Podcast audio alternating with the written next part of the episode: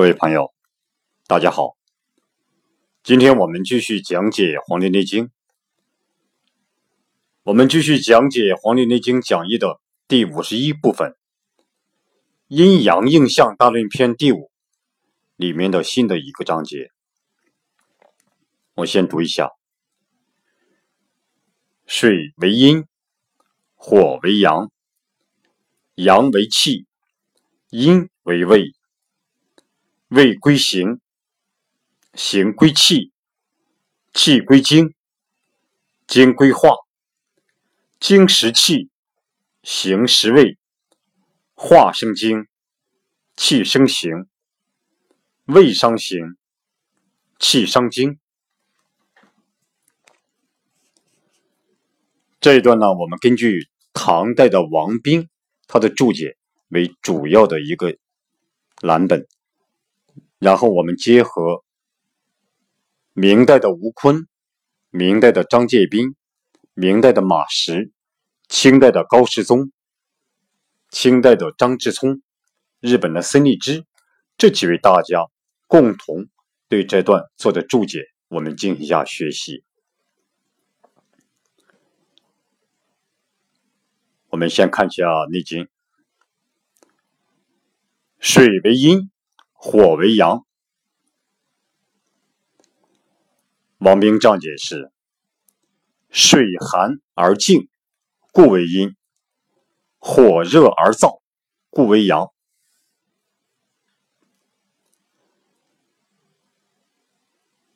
我们呢可以这样理解一下，就王冰的注解：水的特性是。它本身寒凉而安静，水的特性就是水本身寒凉而安静，所以它的阴阳属性为阴。火的特性是炎热和躁动，所以它的阴阳属性属于阳性，它属于阳性的。这是王冰他这样解释的这句话。我们看一下明代的张介宾对“水为阴，火为阳”这句话的解释。他讲：“水润下而寒，故为阴；火炎上而热，故为阳。”就是这个水，它润泽往下流淌，而且呢寒凉，所以呢它为阴性。水润泽往下流淌，它特性是寒凉的，所以呢它阴阳属性属于阴性。这个火，火向上燃烧，而且燥热，所以阴阳火的阴阳属性为阳性。水火者，即阴阳之征兆；阴阳者，即水火之性情。张杰斌说：“水火就是阴阳的征兆，阴阳就是水火的性情。水火者，即阴阳之征兆。”阴阳者，即水火之性情。凡天地万物之气，无往而非水火之运用。凡天地万物之气，无往而非水火之运用。就是凡是天地万物之气，凡天地之间万物之气，无非都是水火的。这个运用，就是凡是天地之间万物之气，无非都是水火的运用。故天以日月为水火，亦以坎离为水火，亦以心肾为水火，单以精气为水火。夫肾者水也，水中生气，即真火也；心者火也，火中生液，即真水也。水火互藏，乃至道之所在。一家守仪行察。我们可以把张杰基、张杰斌的这段话理解为：上天把太阳作为火，月亮作为水，《易经》里面这个“易”里面把离作为火，把坎作为水。医道里面，医道里面，把心作为火，把肾作为水；丹道里面，炼丹这个丹道里面，把气作为火，把精作为水。肾就是水，肾就是水，但是水中生气，水中哎生这个气，这个气就是真火。肾就是水，水中生气，生的这个气就是真火。心就是火，心就是火，火中生出液体，火中的液体，这个液体就是真水，这个液体就是真水。水火互相藏在对方里面，此乃是最究竟的天道所在。水火互相藏在对方里面，所以呢，此乃是最究竟的天道所在。唯一的人，唯一的人，首要之处就是仔细审查这个地方，就仔细审查这个地方。这是明代的张介宾对“水为阴，火为阳”这句话的解释。我们看一下明代的马识对这句话的解释。马识讲：“故水为阴，而凡物之成于水者属阴。水为阴，而凡物之成于水者属阴。水是阴性的，水是阴性的，而凡是万物。”由于水的作用而形成的，就属于阴。火为阳，而凡物之成于火者属阳。火呢是阳性的，而大凡万物由于火的作用而形成的，就属于阳。这是明代的马师对对这句话的解释。马氏对“水为阴，火为阳”这句话的解释。我们看一下清代的高士宗对这句话的解释。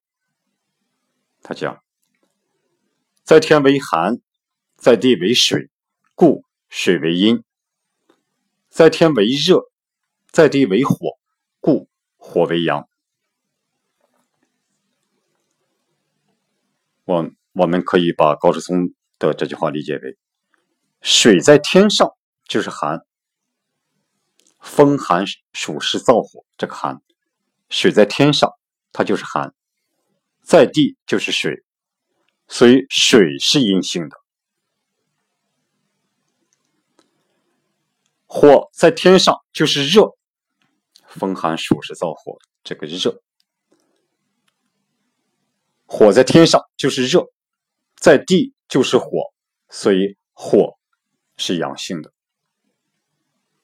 火是阳性的，这就是高士宗对“水为阴，火为阳”这句话的解释。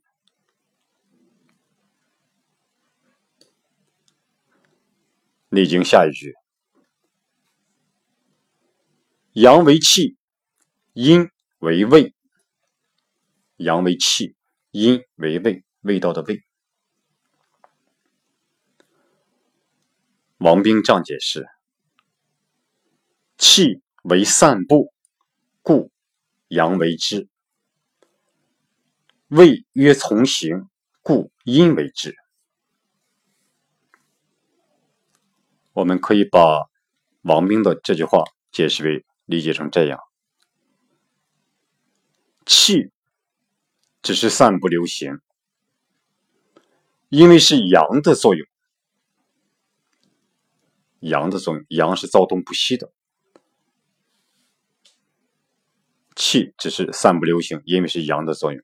由于阳躁动不息，所以这个气它是动的，散布流行的。这就是气为散布，故阳为之。五味，五种味道，这个五味为形体所需，为人的形体所需。由于五味的作用，形体得以成长形成，这些都是由于阴的作用，由于阴成形。所以这些都是由于阴的作用。故曰：胃曰从行，故阴为之。这是王冰对“阳为气，阴为胃”这句话的解释。我们看一下明代的吴坤对这句话的解释。吴坤说：“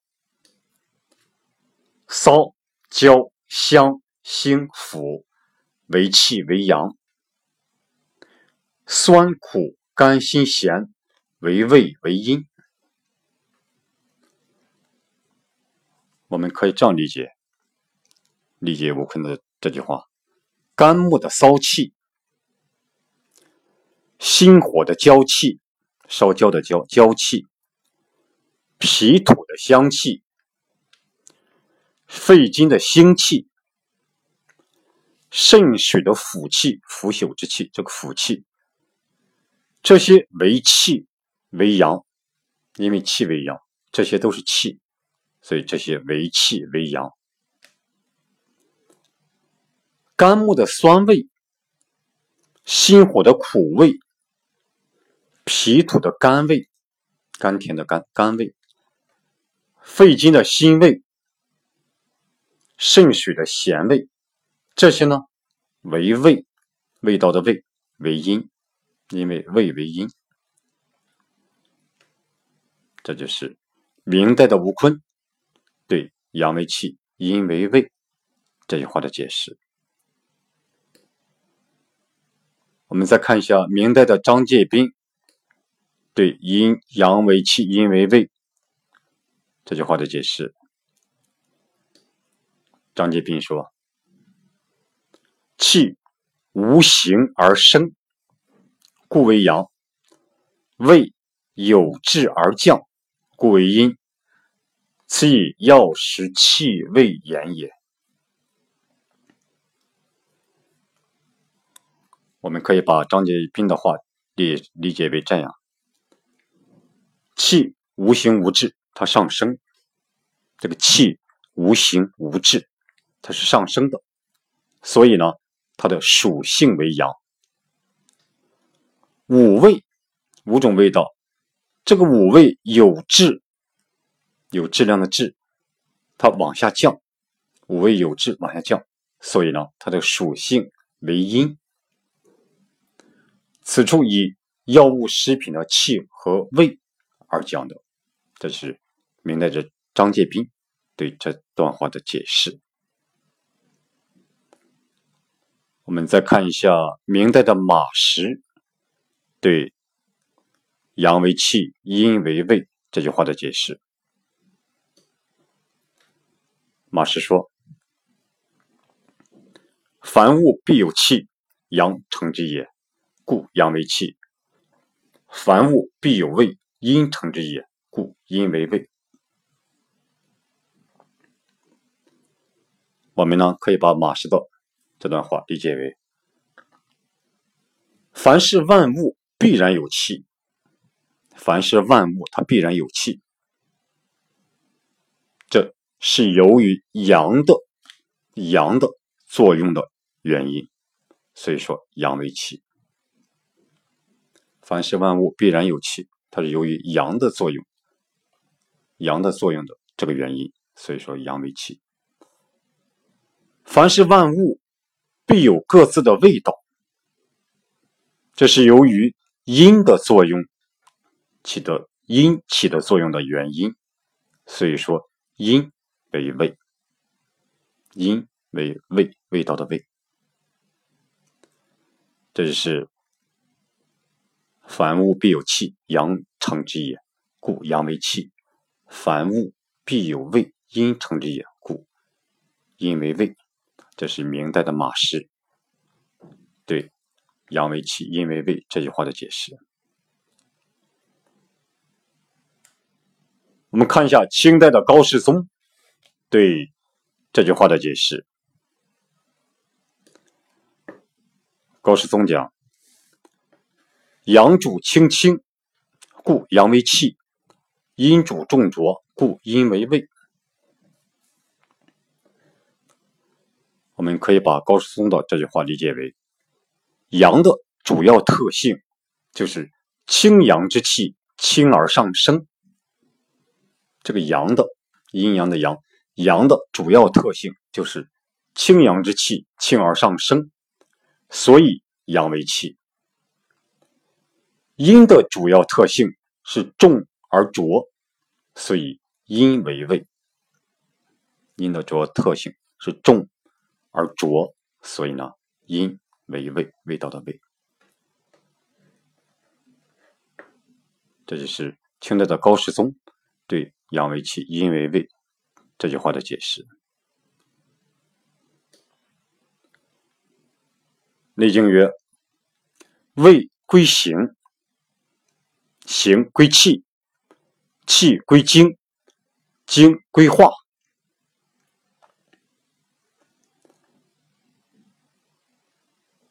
王冰这样解释：行实味，故味归行；气养形，故形归气；精实气，故气归精；化生精，故精归化。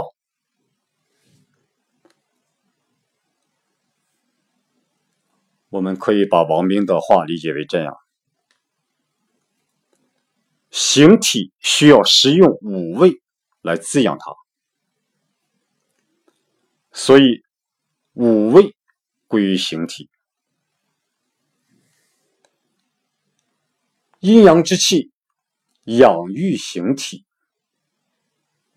所以呢，这个形体归于气。精实气，故气归精；化生精。故精归化，这个我们在下面具体来讲。这是王冰对这个未归形，形归气，气归精，精归化这样的解释。我们看一下明代的吴坤是如何解释这几句话的。吴坤说：“五味入于阴血，五味。”五种味道入于阴血，味归行也。阴血益于阳气，行归气也。真阳之气溢于元精，气归精也。元精溢于元神，精归化也。我们可以把吴坤的。这几句话理解为这样：五味五种味道，五味进入人体的阴血，这就是味归形。这个味道归于形体，味归形。阴血依赖于阳气，这个阴血又依赖于阳气，这就是形归气也。这是行为气，真阳之气依赖于元精，真阳之气又依赖于元精，这就是气归精，气归精也。元精又依赖于元神，这就是精归化也。这就精归化。这是明代的吴坤对这几句话的解释。我们再看一下明代的张介宾对这几句话的解释。对“位归形，形归气，气归精，精归化”这句话的解释。张介宾说：“归一头也，归回归的归是依依赖投靠的意思啊，一头也。五味生精血已成形，故味归于形。”我们可以把这句话理解为，这个“归”就是依赖、投靠的意思。人食用五味，在体内形成精血，来滋养人的形体。就人食用食用五味，在人体内形成精血。人食用五味，在体内形成精血，这个精血来滋养人的形体。所以说。未归于形，所以这就是未归于形。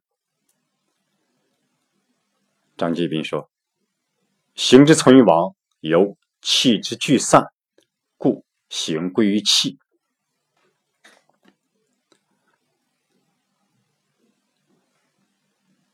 我们可以理解为形体的存亡，形体的存亡，人的形体的存亡是由于气的。聚散的原因，气聚则形存，气散则形亡。所以说，形归于气，这就是形之存亡由气之聚散，故形归于气。这是张介宾这样讲。气者，真气也。所受于天，与骨气并而充身者也。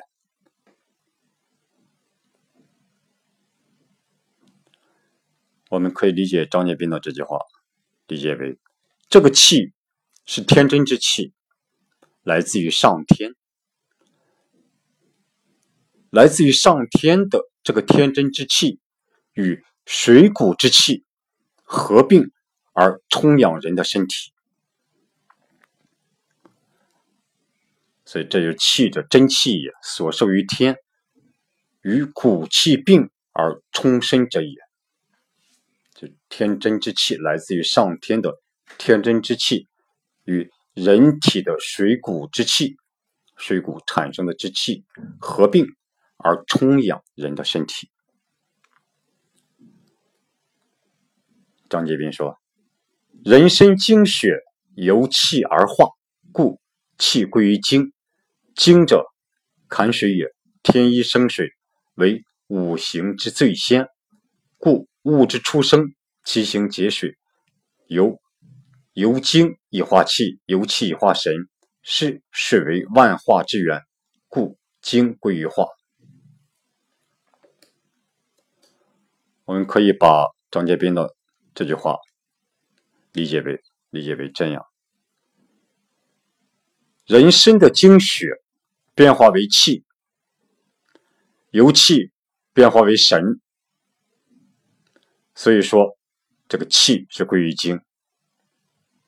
人生的血，人生的精血变化为气，这变化为气，由再由气变化为神，所以说这个气是归于精。精是坎水，精是坎水。天一生水，一这个数字最早的一为天一，天一生水，是五行最早出现的，是五行里面金木水火土最早出现的是是水，天一生水，是五行最早出现的，所以万物刚刚开始最初的时候，形体都是水。这个万物刚刚开始最初的这个时候时刻，它们的形体都是水，由精变化为气，气变化为神。由于水是这万般变化的源头，所以说精归于化。所以说精归于化。这是明代的张介宾对“未归形，形归气，气归精，精归化”这段话的注解。我们再看一下明代的马识对这段话的注解。马识讲：“凡物之味，所以养五人之形，故未归于形。”正以形体属阴，而未一为阴也。我们可以把马士道这段话理解为：大凡万物的味道，凡是万物的味道，就是养育我们人的形体的。所以说，味归于形，这也正是。形体属于阴，这正是形体属于阴，也就是上文所说的“阴成形”的意思。而五味也是属于阴的，就是说，万物凡是万物的味道，都是养于我们人的形体的，所以这个“味归于形”是这个意思。马氏讲。然五人之形，必归于五人之气，岂非形必滋气而后生乎？我们可以把这段话理解为：然我们人的形体必然依赖于我们人的气，人的形体要必然的依赖于人人之气。那岂不是形体必须有气候才能生存吗？这是说，人的形体必须有气，有气之后，这个形体才能生存。马氏讲：凡物之气，虽养五人之精，故气归于精。正以精属阳，而气亦属阳也。我们可以把马士道这句话理解为：凡是万物之气，万物的气，正是来养育我们人之精的。这个万物的气，就是来养育我们人人的精的。所以说，气归于精，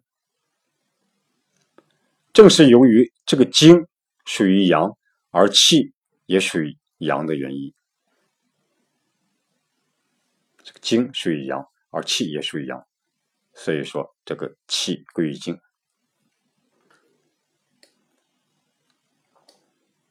马氏讲：然五人之精，必归于五经之化，岂非精必滋化而后而后有乎？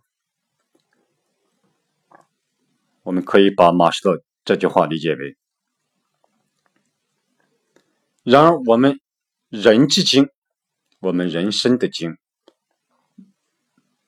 必然依赖于精的变化，就是我们人身之精，必然要依赖于这个精精生气，气生神，这个神的变化，必然要依赖于由精产生的这个神的变化。那岂不是精必须依赖于？精气的变化后，就是精化气，气化神，这个才有的吗？所以这就是然五人之精必归于五经之化，岂非精必滋化而后有乎？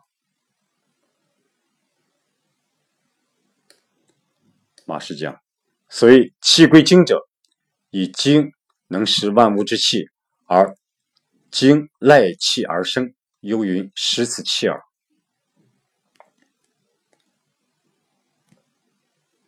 我们可以把这句话理解为：所谓气归精者，气归精，就是指精能食用万物之气。气归精，就是这个精能食用万物之气。精依赖于万物之气而生，就好比说食用这个万物之气，就好比游云食此食此气耳。这个气归精，就是由于精能食用万物之气，而这个人体之精是依赖于万物之气而生的，这就是所谓气归精者。所谓胃归形者，以形能食万物之味也。形赖胃而滋。游云食此味耳。我们可以把马师的这句话理解为：所谓味归形者，味归形者是说人的形体能食用万物的味道。人的形体，人的形体，人能吃啊，食用万物的味道。形体依赖于万物之味而得以滋长。人的形体依赖于万物之味而得以滋长，就好比说食用万物的味道，这就是所谓味归形者。所谓精归化者，以化生此精也，化为精之母，故精归化耳。我们可以把马师的这句话理解为：所谓精归化，是由于这个神变化来生出的此经，是由于这个神变化来生出的此经，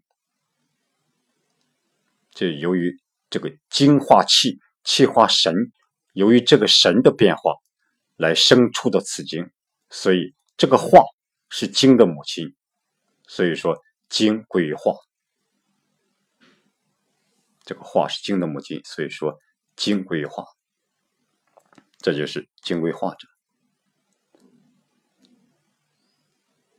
所谓形归气者，以气生此形也。气为形之父，故形归气耳。我们可以把马氏的这句话理解为：所谓形归气，就是由于气生养这个人之形体，就是由于这个气来生养这人的形体。气为形体的父亲，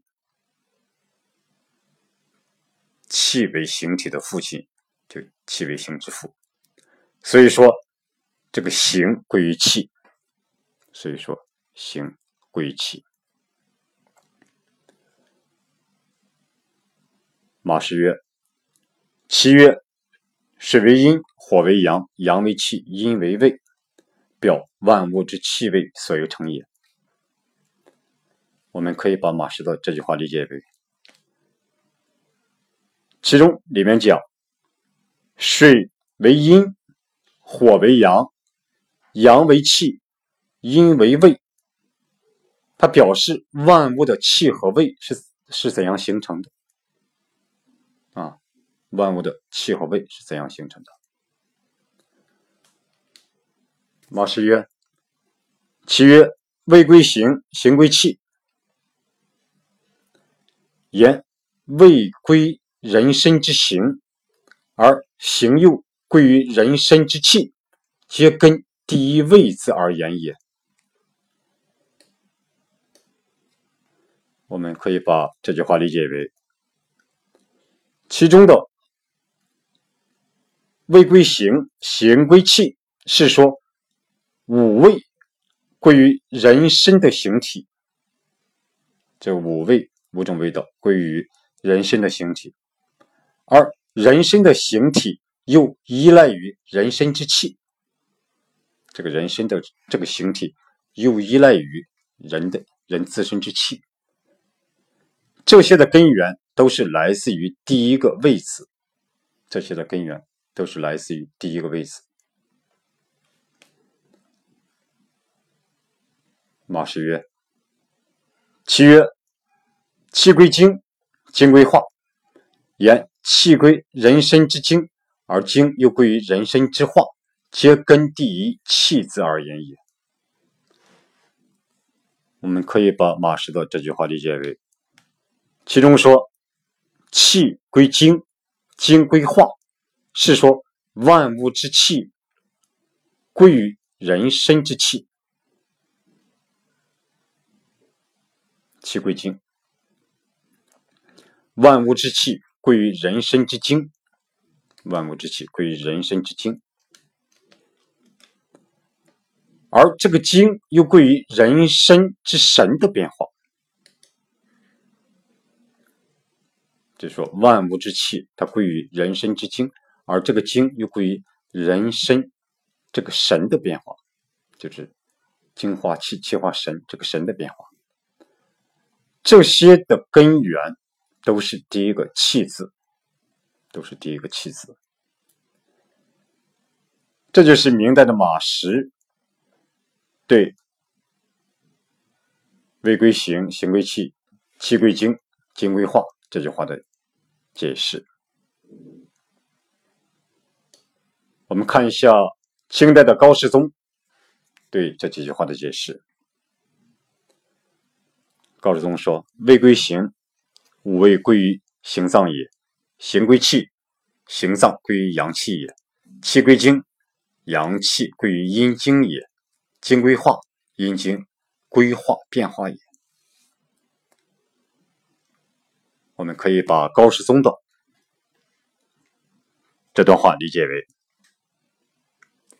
胃归形，是指五味归于人体的内脏，这五味要进入人体的内脏，这胃归形；形归气，就是人体的这个形脏依赖于阳气，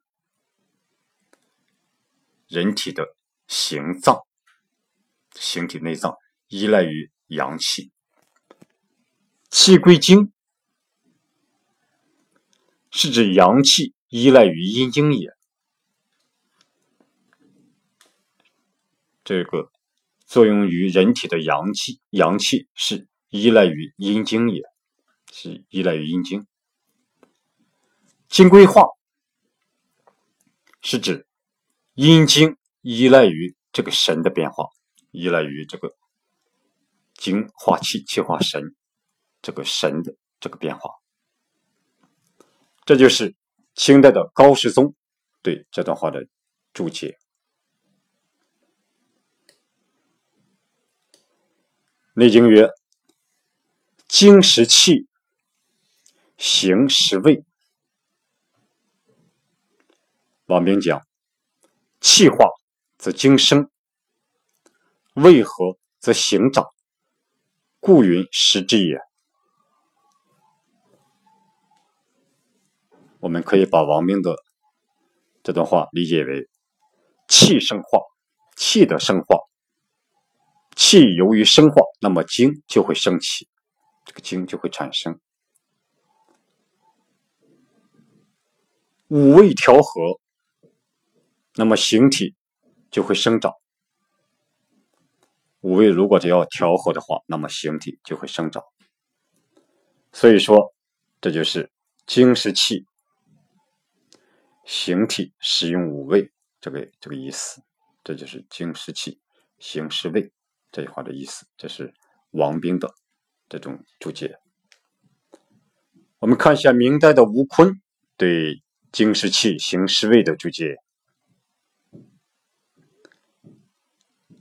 我跟你说，气和则精生，精是气也；胃和则形长，形是胃也。我们可以把吴坤的这句话理解为：来自于上天的天真之气，天真之气和人体的水谷之气，这个两种气它合合就会精生，人体就会产生精，就来自于上天的天真之气和来自于人体的水谷之气，它们合合，天真之气合合，水谷之气合合，它们就会产生精，就会精生，这就是精是气的意思。五味调和，五味调和，那么人之形体就会生长，这就是形是味的意思。五味如果调和，那么人之形体就会生长，这就是形是味的意思。这是吴坤对经世气、形是味的注解。我们看一下明代的张介宾对经世气。形式味的注解，张杰斌说：“食如子是母乳之意，气归精，故精是气；味归形，故形是味。”我们可以把张杰斌的这句话理解为：食，这个食食物的食，比如是母亲，比如是儿子吃。母乳的意思，这个食，比如就是儿子吃母乳的意思。由于气归精，所以说精是气；由于味归形，所以说形是味。这就是明代的张介宾对“精是气，形是味”这句话的注解。我们看一下。日本的孙立之对这段话的注解，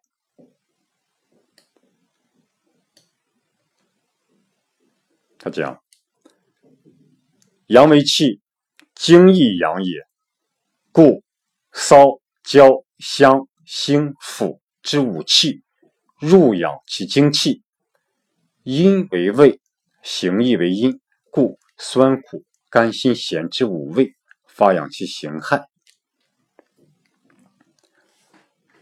我们可以把孙立之的这段话理解为：阳是气，阴阳的阳，阳是气，那么精也是阳，精也是阳，所以说肝木的骚气，心火的焦气，焦烧焦的焦，焦土的焦，心火的焦气，脾心火的焦气，脾土的香气。肺经的腥气，肾水的腐气，腐朽之气的这个腐气，进入人体来养其精气。他们这五种气进入人体来养人体的精气。阴为胃，阴为胃，形也是阴，形体。这个形也是阴，所以肝木的酸味、心火的苦味、脾土的甘味、肺经的辛味、肾水的咸味，发散养育人体的形骸。所以这五种味道，它发散来养育人体的形骸。这就是日本的森立之先生。对这段话的注解，我们再看一下清代的张志聪对“精湿气行湿味”这句话的注解。张志聪说：“水谷之精气，以生此精，精是气也。五味入胃，以养此形，形是味也。”我们可以把张之聪的这段话理解为这样：水谷的精气，水谷产生的精气，来生养此精，来生养人这个此人生的这个此精，这就是精是气也。这是精是气的意思。万物的五味，万物的味道进入人体之胃，人体的脾胃的胃，万物的味道进入人体的胃之后，来养育此形体。这就是形是胃也，这是形是胃的意思。这就是明代的张之聪对经食气形是胃的这个注解。内经曰：“化生精，气生形。”王冰注解是：“精微之液，为血化而成；形质之有，滋气行盈利，滋气行盈利，故思二者，各奉生乎？”我们可以把王冰的这句话、这段话理解成这样：哈，精微这个液体，唯有血变化而成。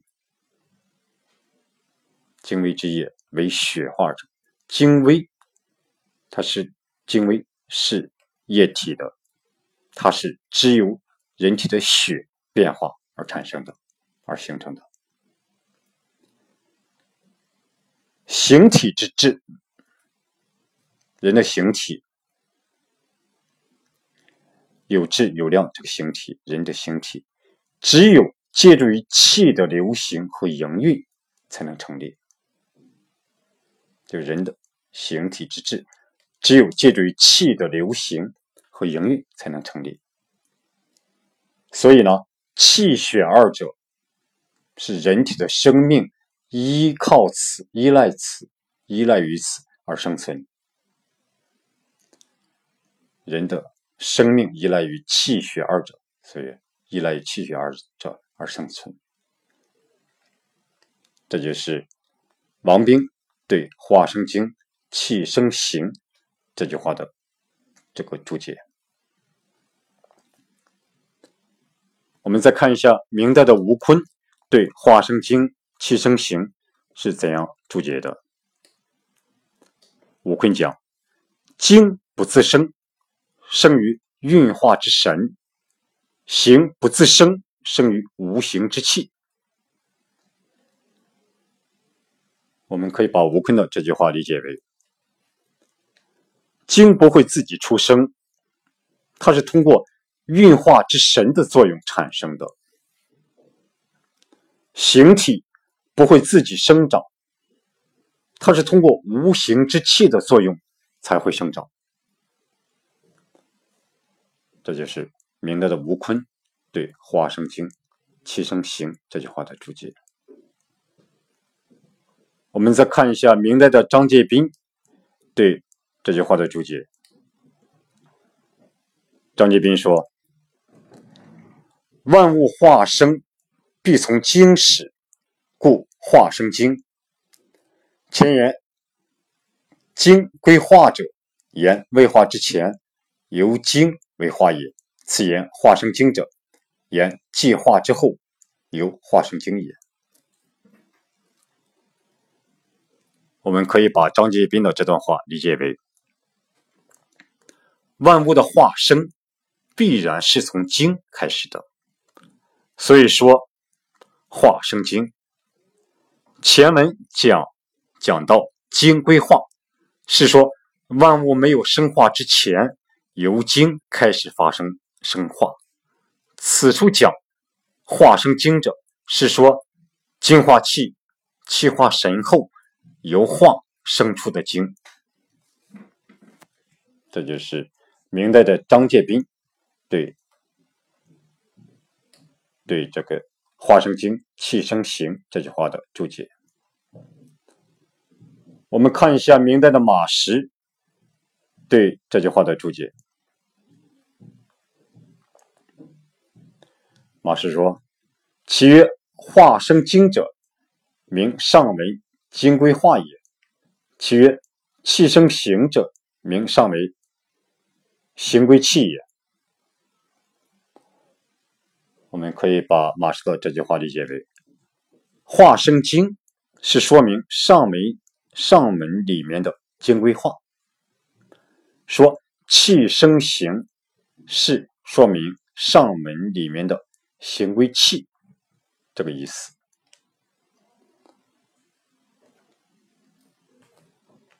马氏讲，其曰：阳为气，气归精，精是气，三气字指万物之气也。我们可以把马氏的这句话理解为，其中所说的阳为气，气归精，精是气，这里面的这三个气是指的万物之气的意思，万物之气的意思。马氏讲，其曰：形归气，气生形，二气字，指人身自有之气也。我们可以把马氏的这句话理解为，其中说到的形归气，气生形这两个气，形归气这个气和气生形这个气，是指人身自有的气，是指人身自己。具备的气，人身自有之气，这就是明代的马识对《华生经·气生形》这句话的注解。我们再看一下孙立之先生，日本的孙立之对这句话的注解。他讲：“饮食入胃，传话得得意，则精气充沛。”则精气充满，精气充满则阳气舒畅，而能荣养其一身。我们可以把孙立之的这句话理解为：饮食进入人体的胃，饮食进入人体的胃，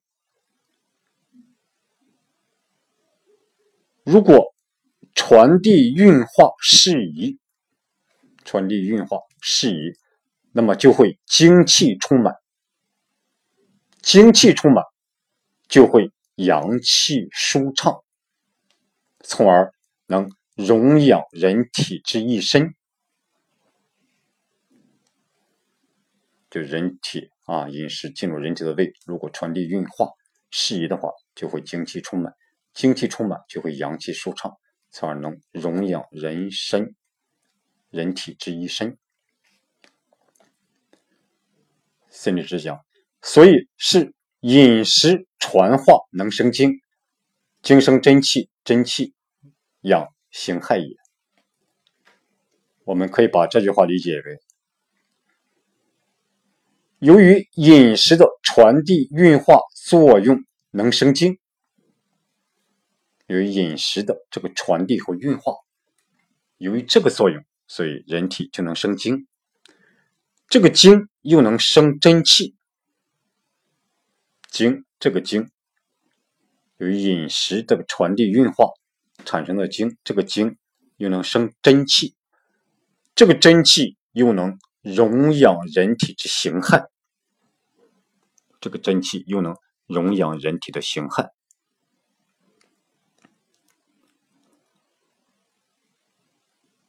这就是。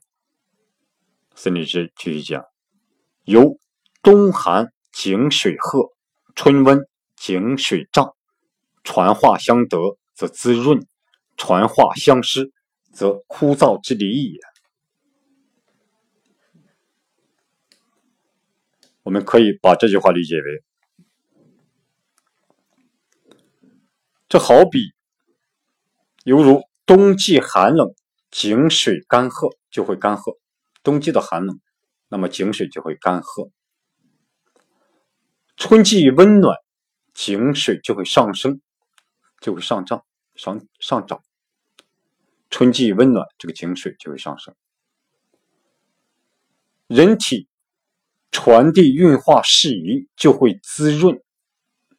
人体如果要是传递运化适宜，就会滋润；传递运化不适宜。就会枯燥，就是这个道理，就和这个道理是一样的。这就是日本的孙立之先生对这段话的注解，对《华生经·七生行》这句话的注解。我们看一下清代的张之聪对这段话的注解。张之聪讲：“水谷之精气以化生此精，诸阳之神气以生养此形，盖天师人以五气，地师人以五味，即为化生此精气以生养此形也。”我们可以把张之松的这段话理解为：水谷的精气化生的此精，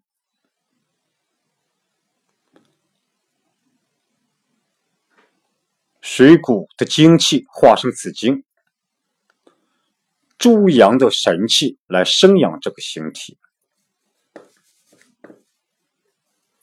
诸阳的形气。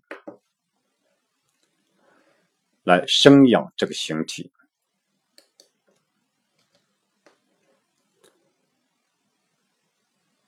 就水谷的精气化生此经，诸阳的神气来生养这个形体。大概天用五气，五种气来养育人，地以五味，五种味道来滋养人。气和胃来化生这个精气，来生养这个形体，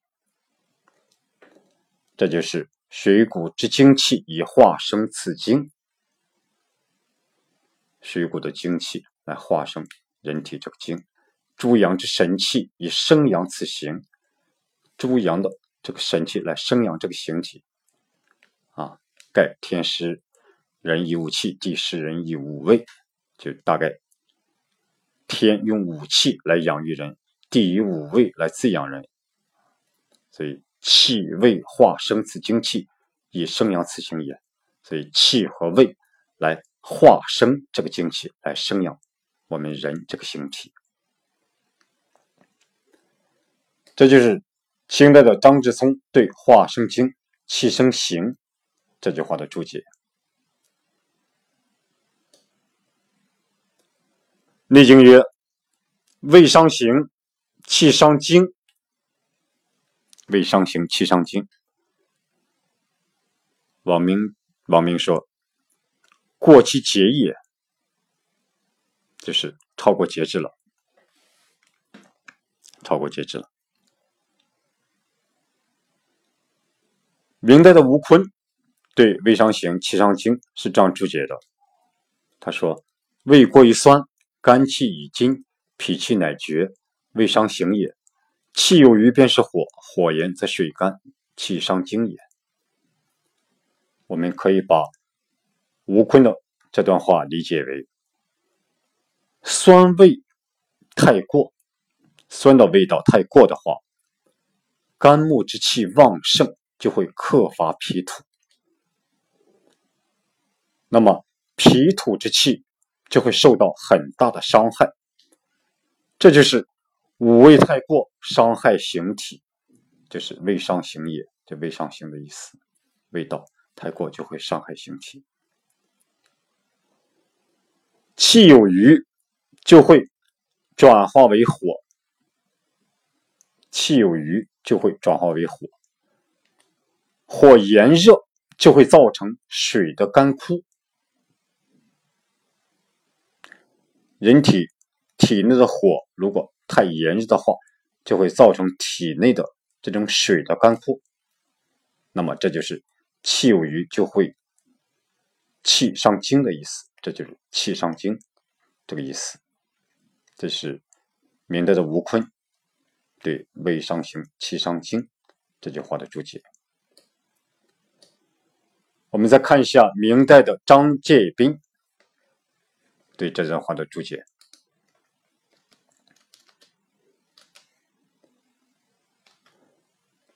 张杰斌讲：“胃既归形，而胃有不洁，必反伤形；气机归经，而气有失调，必反伤精。”我们可以把张介宾的这句话理解为这样：五味既然归于形体，五味既然归于进入人的形体，如果五味不加以节制，如果五味不加以节制的话，那么必然会反过来伤害形体，就是味既归形。而未有不洁，必反伤形。气既然归于精，气既然归于精，如果气失调，则必然会反而伤精。如果气失调的话，就必然会反而伤害这个精。这就是气既归精，而气又失调，必反伤精。这就是明代的张介宾对“胃伤行，气伤精”这段话的注解。我们看一下明代的马识对这段话的注解。马氏讲：“此言过者，凡有所伤而亦互有所伤也。夫胃归形而形失位，则凡物之位。”故所以养形也，然未或太过，是所以伤此形耳。我们可以把马氏的这段话理解为：此处说太过，反而有所伤害。就此处所讲，如果要太过的话，反而有所伤害，而且也互有伤害也，而且也互有伤害。位归形，形失位。那么，大凡万物之位，都是养于形体的。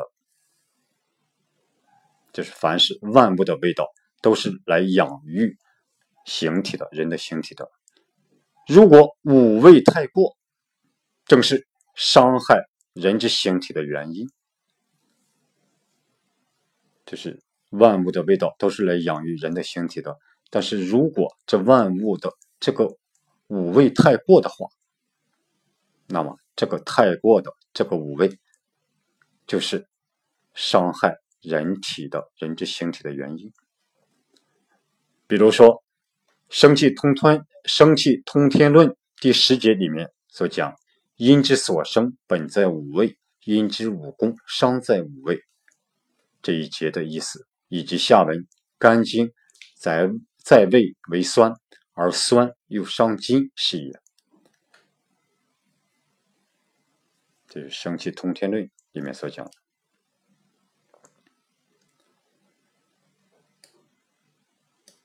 马氏讲：气归精，而精食气，则凡物之气，故所以养精也。然气或太过，是所以伤死精耳。